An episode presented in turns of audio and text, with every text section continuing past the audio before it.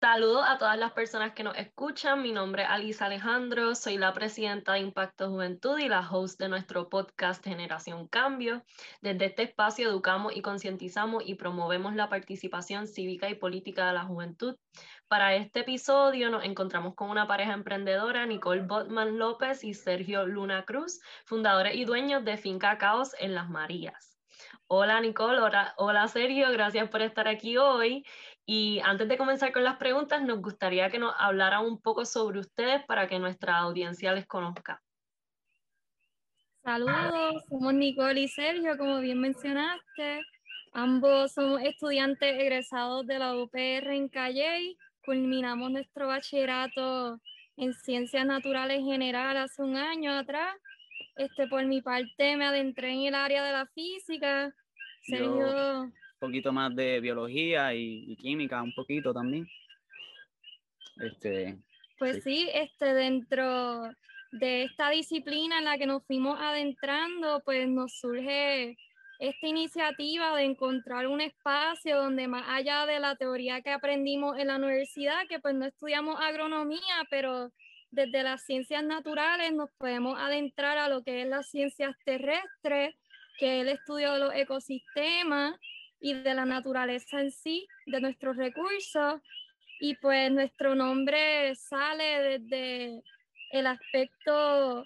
de que en el universo existen escalas del espacio y del tiempo y que básicamente todo está conformado por la materia y la energía. Este, esto se mantiene en, en constante transformación porque nada está en equilibrio. Aprendemos que todo está en movimiento y pues en este proceso de movimiento es que está presente el caos, pero en sí del mismo es que nace el orden y los, y los patrones y los ciclos. Y pues esto nos recuerda que pues poseemos un espacio que ahora mismo es un, unas interacciones de transformación, pero desde él, desde Finca Caos, pues llegaremos a los orden y a los procesos de patrones que nos brindan sostenibilidad. Me encanta eso, eso iba mi próxima pregunta, le iba a preguntar sobre el nombre porque ahora que sabemos sobre ustedes, quiero que nos hablen un poquito más sobre qué es Finca Caos y de dónde sale esta iniciativa. Sí, pues, wow. Sí, o sea, todo empezó en la pandemia. Eh, nosotros estuvimos un tiempito trabajando en Estados Unidos y ahí pues haciendo compras todo el tiempo decíamos, mano, es que de verdad aquí no hay nada que buscar, o sea, en Puerto Rico nosotros lo tenemos todo, todo. Y llegamos, no, o sea, renunciamos al trabajo por eso de la pandemia, llegamos a Puerto Rico y estuvimos en Cabo Rojo unos meses. Y ahí, mano, empezamos a guiar. Como había tanto tiempo, no había nada que hacer, empezamos a guiar lugares, a ver fincas. Y yo, pues con ese sueño, nunca lo imaginé posible a esta edad. Este, con ese sueño fuimos viendo tantos lugares, tantas cosas distintas, este, visitamos mucha gente, amigos que hace tiempo no veíamos de Cabo Rojo, que tienen sus terrenitos, hablábamos con ellos y, o sea, viendo los pros y los cons de cada lugar.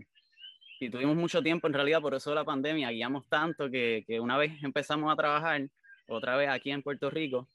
este, todos los días libres, todos los días libres íbamos para la montaña, guiando, durmiendo en donde nos cogiera la noche, conociendo gente, hablando, una experiencia bien bonita.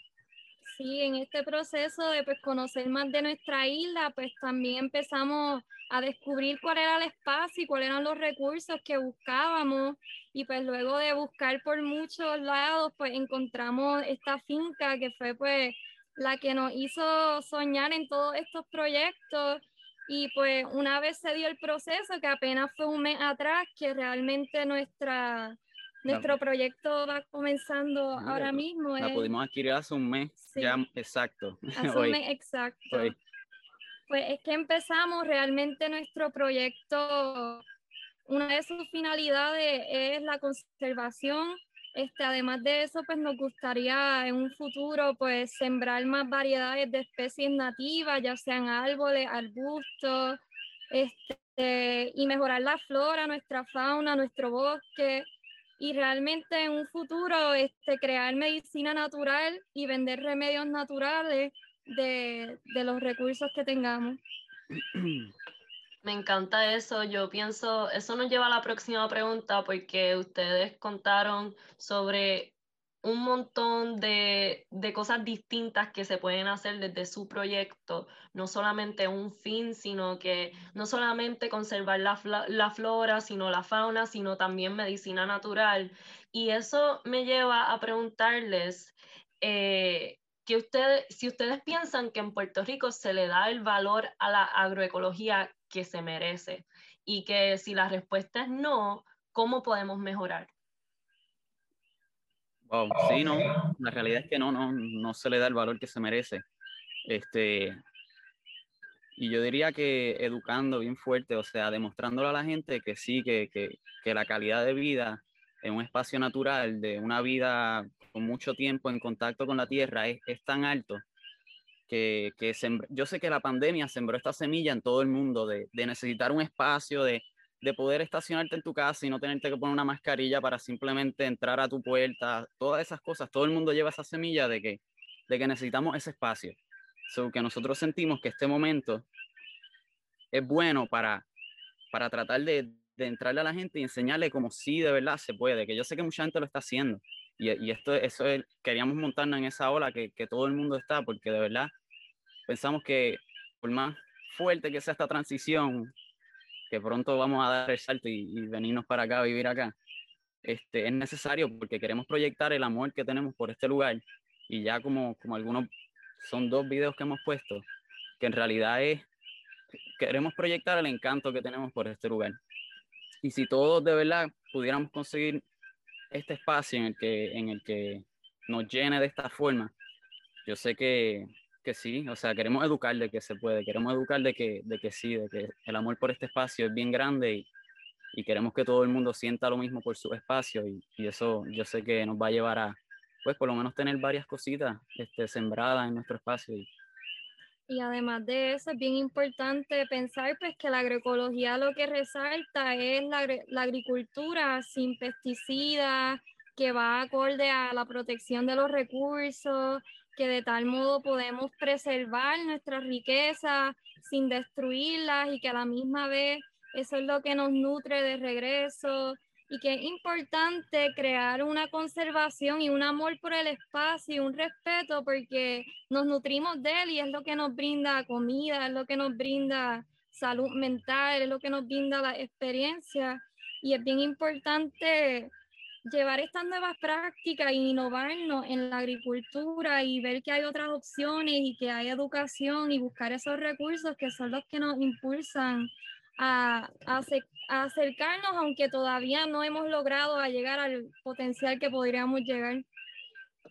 Sí, definitivo, definitivo. Y me sigo, sigo en lo que dije ahorita de que son demasiado, yo pienso que tenemos una creencia que vamos a hablar de eso ahorita, pero de que nos han metido tantos misconceptions con la agroecología en Puerto Rico que la subestimamos y subestimamos su rol en, en todo lo que nos puede ayudar como isla y nos puede ayudar en nuestro desarrollo. Quería ahora preguntarles em, cómo desde Finca Caos aportan o pretenden aportar, porque pues van a comenzar ahora, a un Puerto Rico sustentable.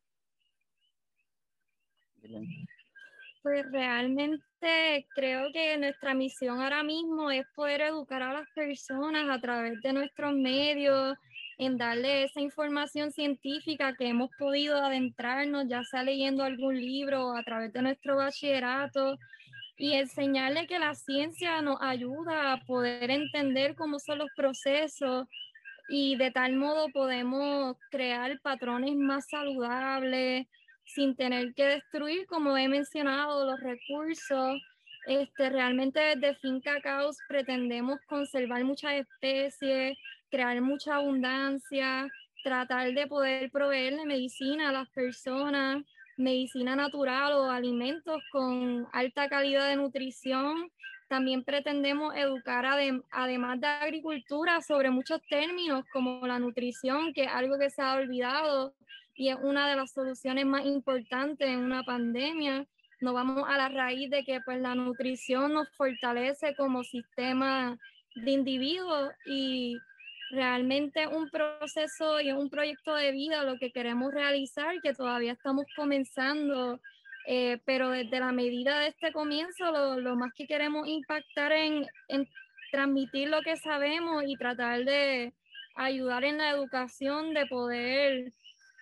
llevar el mensaje. Cosas como, como estamos, en realidad somos nuevos en esto. Este, cosas, herramientas, cosas que nosotros hagamos que de verdad nos, nos ayuden a, a, echar este lugar para adelante, como la experiencia de nosotros, el trayecto en este espacio, queremos también darle duro a nosotros aquí. Y mencionaron, tengo una curiosidad, mencionaron eso de la medicina natural, lo han mencionado ya varias veces. ¿Han considerado en implementar pues, espacios de investigación en, en, la finca para esto de, de, cómo se pueden usar estos recursos para beneficiar a las personas? Pues sí, realmente desde hace un tiempo estamos informándonos en cuáles son los recursos que podemos tener para, para llevar una investigación o para estudiar. Todavía estamos informándonos en ese aspecto, pero nos interesaría pues desde el aspecto nutricional poder estudiar cómo un buen suelo, como un ecosistema que tiene diversidad de especies, nos ayuda a poder tener más más densidad nutricional en un espacio y que se conserve y se recicle. Y a la misma vez eso que te rodea, esos alimentos, pues estudiar su composición bioactiva se le conoce que son los nutrientes químicos, además de las vitaminas y de todas estas cosas que son las que tienen efectos farmacológicos en nuestro cuerpo y pueden regular nuestro sistema y mantenernos en balance también porque somos parte de la naturaleza y si hay un desbalance en ella, pues también hay un desbalance en nosotros desde el nivel personal. Entonces nos gustaría en una investigación, si, si se pudiera dar en un futuro, poder estudiar cómo un suelo saludable y cómo todo este ecosistema, los microorganismos, los hongos, los animales, las plantas, todos son necesarios para poder llegar a una soberanía nutricional realmente más allá de alimentaria, sino combinar todo. Me encanta, me encanta eso. Eh, me lleva, de hecho, a la próxima pregunta porque quisiera que también nos hablaran sobre el asunto de sustentabilidad alimenticia en Puerto Rico específicamente. Y como estaba diciendo antes, creo que en Puerto Rico existe la creencia que no tenemos ni la tierra ni la maquinaria para producir suficiente alimento para sostenernos, ya que importamos todo. ¿Qué? Y quiero saber su opinión sobre ese pensamiento y que si creen que su proyecto pues, puede aportar a la solución de esta problemática. Sí, Dan. Yo, yo, yo también tengo varias cositas. Pues realmente actualmente dependemos casi un 90% de la importación de alimentos en la isla, lo cual hace que la calidad de frescura de los alimentos que consumamos no sea la mejor. Este, esto se debe a que hemos dependido mayormente de esta importación y no hemos, no hemos puesto mano a la, a la, regeneración de la agricultura que se ha perdido mucho en estos últimos años y pues actualmente no, no nos podemos mantener a nosotros mismos con la cantidad de alimentos que se siembran en Puerto Rico, lo que es un problema que nos afecta a todos porque en una situación este, drástica, pues no tenemos esos recursos aquí conferidos en nuestra isla para alimentar a nuestra población. Este, realmente sí existen los medios, vivimos en un clima que es perfecto para la agricultura, tenemos tierras ricas, fértiles, tenemos todo lo que se necesita, lo que se necesita es poder mantener personas activas en estas prácticas y con las adecuadas para crear un, un alimento que en sí va a ser más denso nutricionalmente, más fresco, va a haber más variedad de, de alimentos, de especies de frutas, de, de, todo lo que nos podamos imaginar, que a la vez sí tiene un impacto en nuestro ser directamente. Sí, pero, pero la respuesta es que sí, nosotros vemos que se puede, o sea, que podemos podemos alimentar a nuestra isla y, y desde aquí, pues como decimos, es un proyecto de vida, queremos demostrarle a todo el mundo que sí, que se puede y, y ahora mismo en esta finca, porque ya en un pasado fue sembrada ya, el alimento se pierde, o sea, es demasiado, uno se, nos metemos para el bosque y hay tantas cosas que podemos comer, pero como Nicole dijo, es el clima, es un clima perfecto, lo que hace falta es todo el mundo educarnos mejor, la infraestructura de que todos los alimentos de la isla de verdad puedan correr, por ejemplo, a las ciudades donde más se consumen y pues esa conexión entre consumidor y agricultor que sea más fuerte, que se, que se eduque para que de verdad se haga concreto en, en toda la isla. Y yo sé que sí, que, que, que se puede alimentar la isla de nosotros mismos. Sí, eso era lo que le iba a preguntar como que cómo se puede, no lo estamos haciendo ahora mismo, pero sí existe, como que sí podemos lograrlo. Entonces, esas cosas tienen que, esas son cosas que tienen que pasar, lo que estabas mencionando. Tal vez podría abundar un poco más sobre eso, sobre qué cosas tienen que pasar para que pues podamos llegar a eso donde podamos sostenernos por nuestra cuenta. Sí, pues básicamente el real problema es la competencia de precios entre alimentos que son importados y alimentos que son locales. Muchas veces pues sigue siendo el alimento local el que es más costoso, pero si se educa que este alimento abunda más nutrientes en nuestra salud, pues también se crea una preferencia por este tipo de alimentos, que es una buena forma de comenzar a, a poder conectar con la importancia de la comida local de Puerto Rico. Además, es importante poder, poder volver a las prácticas que son naturales, que no usan agroquímicos, que nos ayudan a poder crear una productividad más sostenible, porque muchas veces el talar una finca para el monocultivo, que es lo que se hace muchas veces en agricultura, pues no necesariamente nos brinda abundancia de alimentos porque son más expuestos a plagas. Entonces hay que crear formas donde tengamos más diversidad de alimentos para poder sostener más personas a la misma vez, ser más productivos. Y es bien importante el, el tener el valor de, de, la frescura de un alimento que viene de aquí, de un alimento que tal vez viene de otro lugar bien lejano, que, que realmente no tiene la misma calidad de compuestos bioactivos. Definitivo, gracias, gracias por eso, porque pienso que esta información nos ayuda a lo que ustedes precisamente estaban diciendo, de educar a la población sobre esas creencias falsas que se pueden tener, de, porque a lo mejor esa es una de las razones por las cuales no lo estamos haciendo, pensamos que no es posible, pero a las, a a las personas escuchar eh, este tipo de información, entonces estamos expuestos a que sí es posible y estas son distintas cosas que, que se pueden hacer.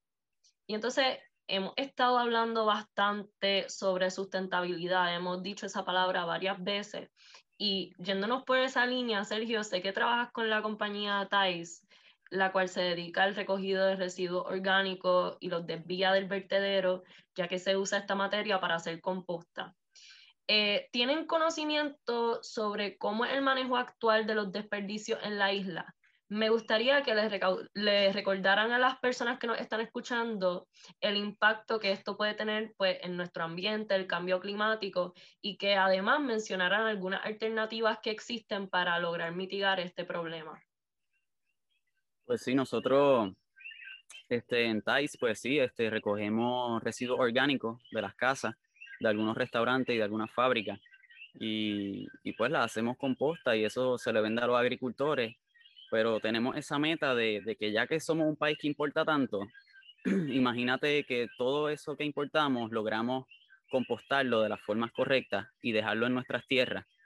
pues nosotros en realidad seríamos ricos porque es un recurso que ahora mismo se está perdiendo y se está llevando al vertedero. Este, pero sí, o sea,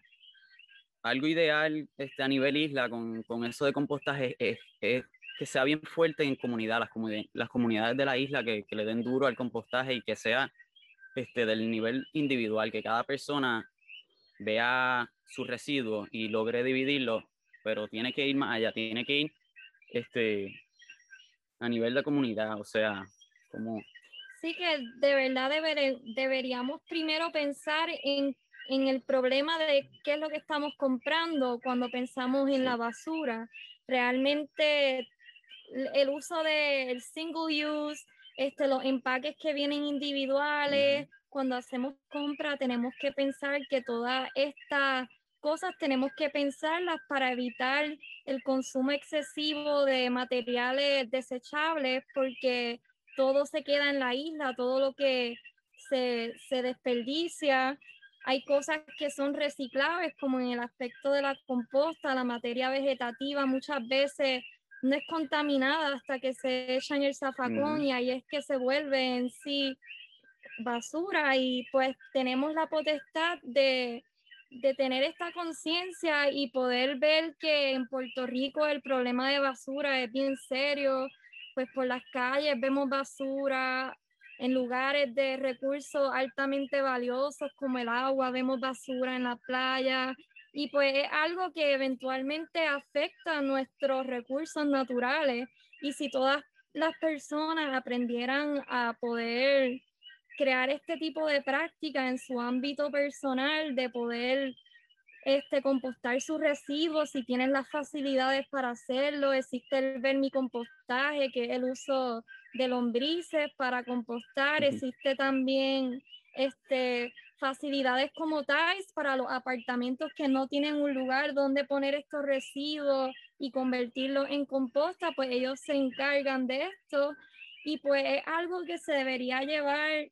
eventualmente municipalmente, que sea una práctica, porque tenemos los recursos, tenemos las maquinarias, tenemos todo el conocimiento. Este, lo que se necesita es la iniciativa de, de poder solucionar este problema que, que cada vez nos impulsa al cambio climático, nos impulsa a la pérdida de especies. Ahí quiero añadir algo que decía, o sea, aquí en, en Puerto Rico a los vertederos le quedan aproximadamente tres años. Este, la celda, hay unos cuantos vertederos como el de Salinas que añadieron una celda que, que sí, que extiende la vida de él un poquito, pero, pero el problema es serio porque un gran peso de lo que llega a, a los vertederos es, es, comida, es material orgánico, que si, si se logra desviar, número uno, se le extiende la vida a esos vertederos. Este, número dos, cuando la comida termina en el vertedero y termina pudriéndose allá eh, adentro, eso genera metano que un gas de invernadero que es más fuerte que, que el que ya conocemos, el, el, CO2. Y pues son muchos los beneficios más que estamos dejando esos nutrientes en nuestro suelo. So, hay que darle fuerte, hay que darle fuerte y, y, yo sé que se puede porque aquí, aquí en Puerto Rico... El clima es óptimo. El clima es óptimo todo el año para, para hacer un compostaje ideal. Realmente me, me impacta mucho eso que dicen porque me deja saber todo el trabajo que hay por hacer, como que me estaban mencionando eso de la composta, pienso en mi familia, mi tía hace composta, ella tiene su propio huerto frente a su casa, pero ¿cuántos de nosotros sabemos hacer composta y, y lo que eso conlleva? Eh, y tal vez puede ser súper simple, pero no sabemos hacerlo, eh, no sabemos cómo usarlo y servicios como el de la compañía que estábamos mencionando, yo ni sabía que eso existía. Entonces, hay muchas personas entonces que están dejando que estos residuos eh, go to waste, como, estaba, como se estaba mencionando, y todos los efectos que puede tener cuando realmente los podemos usar para nutrir nuestra tierra. Entonces, pienso que también, pues parte del trabajo que, que, ustedes pueden hacer desde su proyecto es toda esa educación, como educación de cómo hacer una buena composta, usar la, las redes para eso también y promocionar compañías como, como Thais que hacen eso eh, para que la gente se entere, porque realmente yo no lo sabía y estoy segura que mucha gente no sabe que compañías así existen. Estamos, estamos, haciendo mucho por, por, llegar a Mayagüez, porque actualmente estamos en San Juan y tenemos más o menos la mitad este de la isla a, a quien le damos servicio, pero todavía a Mayagüez no hemos llegado, pero, pero queremos, queremos, porque sabemos que hace falta a nivel isla. Para las personas que nos escuchan, ¿qué sitios como tal trabaja la compañía? Eh, tenemos varias fábricas fábricas, las cafeterías de las fábricas que generan mucho. Tenemos varios restaurantes, Los Tostados, este, en San Juan, y Lucía Patisserie, también en otro de los restaurantes, y hay dos o tres más en varios hoteles que sí, que, que, recogemos. Y entonces tenemos el programa doméstico, que ese sí, ahí vamos a las casas y a los apartamentos y, pues recogemos los residuos de, de, ellos. Y entonces están más enfocados en lo que es San Juan eh, y área metro. Eh, sí, sí, ahora mismo sí. sí. Llegamos a Cagua, llegamos hasta Dorado, eh, Coamo, sí, una fábrica, sí, sí. Ok. Y entonces, pues hemos dicho varias cosas que se pueden hacer que como que sí están en nuestro control para aportar a esto. Y como yo mencioné al principio, Impacto Juventud promueve la acción cívica y política de la juventud. Y de verdad que queremos felicitarles y agradecerles por el trabajo que hacen porque está excelente. Y además queremos preguntarles cómo personas pueden apoyar su proyecto. Sí, que realmente por ahora, pues lo que estamos trabajando es Instagram a, través de Finca Caos y Facebook. También Finca Caos, este, estamos compartiendo información útil sobre las ciencias terrestres, también sobre permacultura, sobre biodinámica y sobre todas estas prácticas agroecológicas que envuelven el bosque de alimento, nutrición, soberanía alimentaria, conservación. Y pues realmente queremos transmitir todas estas herramientas que conocemos para poder promover la creencia de estas prácticas y solidificarnos como isla para poder llegar a mejores soluciones y poder vivir una vida más, más estable y más sostenible. Y como tal, para las personas también que nos están escuchando que son jóvenes, ¿qué acciones pueden tomar personalmente para aportar a, esta misma causa que ustedes han adoptado? Wow, este, bueno, por ahora nosotros sí, que nos sigan en las redes, este, eventualmente la educación, sí. O sea, ¿a qué te refieres con, Sí, sí, que ella se refiere a qué cosas podemos hacer para que las personas puedan seguir estos caminos también. Ok, sí, educar, educar. Sí, la educación y básicamente diversificarnos, buscar si eres agrónomo, qué cosas hacen falta como, como isla, no, no buscar todo lo que ya hay, sino buscar las deficiencias y tratar de cubrir todas estas áreas que que son posibles generar desde nuestra isla, pero tal vez no hemos llegado a poder desarrollarnos en esos aspectos, este, que busquen diversificar su, su producción de alimentos, que busquen especies distintas, que traten de obviamente buscarse dentro de ellos mismos y ver qué es eso que les apasiona y seguir educándose, busquen recursos, creen comunidades entre personas que tal vez conocen más sobre estos temas. Este, hay muchos libros, uno de ellos puedo mencionar es, el manual Siembra Boricua, Manual de Agricultura en Armonía con la Naturaleza por Plenitud.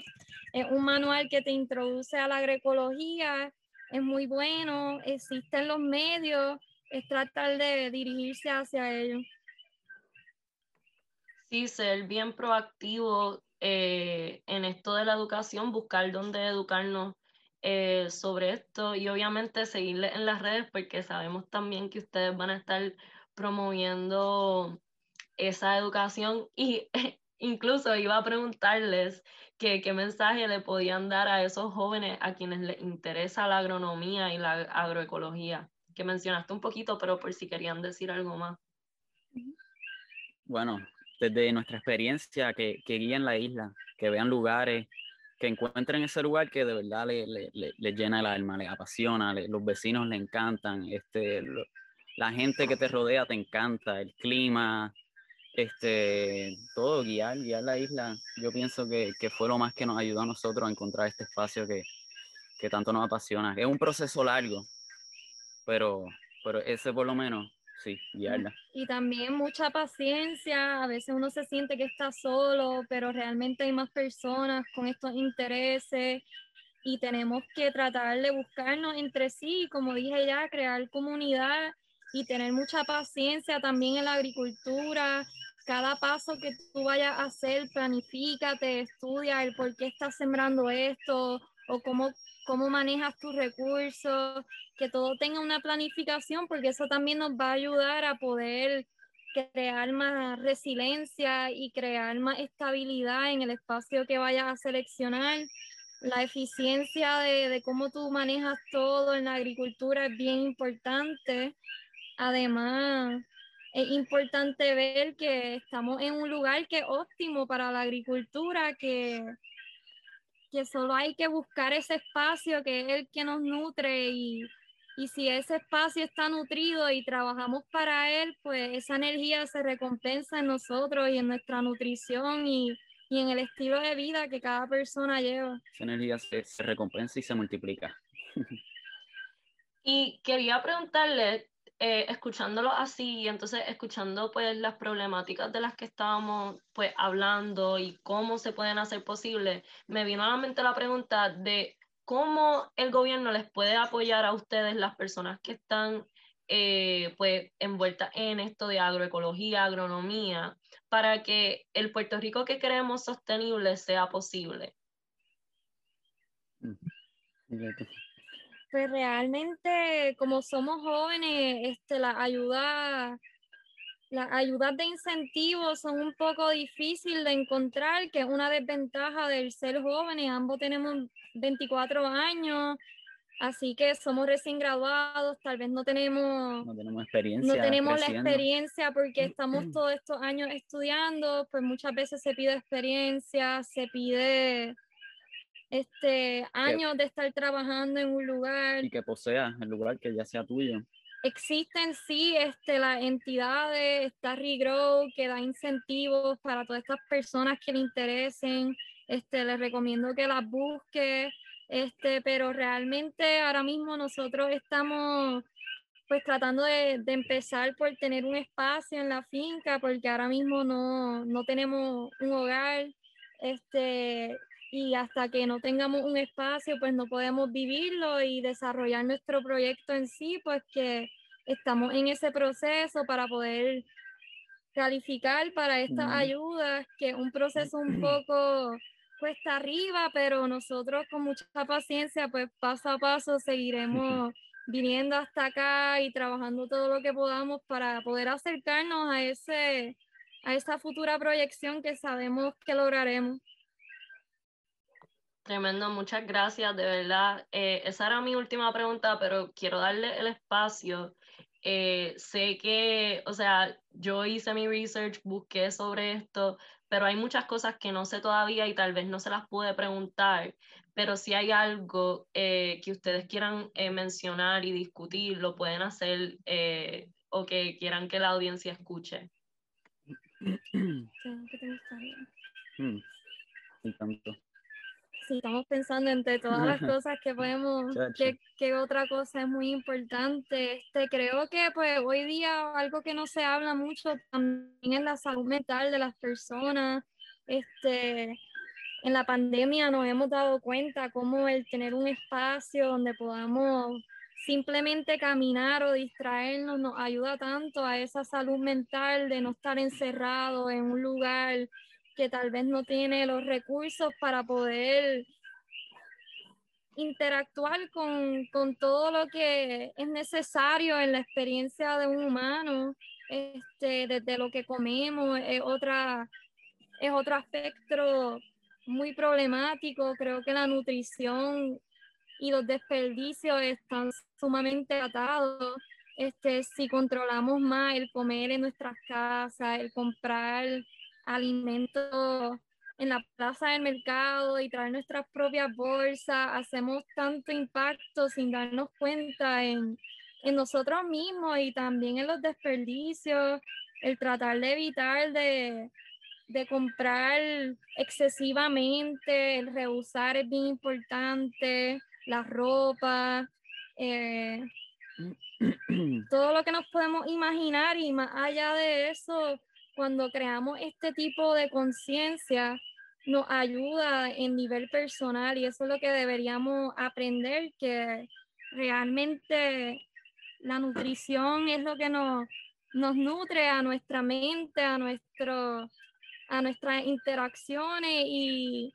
y hay que comenzar por eso, porque hasta que las personas no entiendan la importancia de la nutrición, realmente no se va a valorar la agricultura, porque realmente compramos muchos alimentos que son tóxicos, no nos imaginamos la gran cantidad de pesticidas que introducimos a nuestro cuerpo, que a la misma vez esto tiene un efecto en nuestra flora intestinal que a su vez esto está hasta ligado hasta las neurotransmisiones que, que podemos generar y nuestros sentimientos y pues hay una psicología completa en, en la importancia de la nutrición y, y de cómo el reducir también la material, eso también nos brinda una liberación del objeto, porque dependemos de tantos objetos, y eso nos causa estrés, el tener tantas cosas y cuando nos desatamos de eso y de verdad llegamos a la simplicidad de poder vivir con lo que realmente es importante, eso nos ayuda a atenuar todos estos problemas. Pues decir? Eh, le iba a preguntar a Sergio que si quería decir algo más. Eh, nada, en realidad, o sea, algo bien atractivo de nosotros de este lugar fue la vegetación, que hay gran parte de ella que, que nunca ha sido tocada. Y, y queremos destacar eso, que, que, que hay tiempo envuelto en, en, estos árboles que a veces tienen hasta 200 años, por lo menos yo, yo logré identificar árboles aquí que tienen 200 años. Y el factor tiempo es tan importante, logramos comprar tiempo, recursos, cosas que, que para mí valen mucho más. Y, y es un tremendo recurso, o sea, el conservar ese espacio, eh, conseguir terrenos que, que, nunca hayan sido tocados y encontrar la belleza en eso es, bien bonito. O sea, tú, es, es, tremenda inversión. Y eso, queremos conservarlo. Me encanta, me encanta todo lo que han dicho, me ha encantado esta conversación, gracias por decir que sí para este espacio, gracias por su trabajo y gracias a todas las personas que nos están escuchando, compartan este episodio y ya saben que edúquense sobre qué pueden hacer para nuestro ambiente y qué pueden hacer en sus acciones personales para contribuir a esta causa que Nicole y Sergio pues, han adoptado.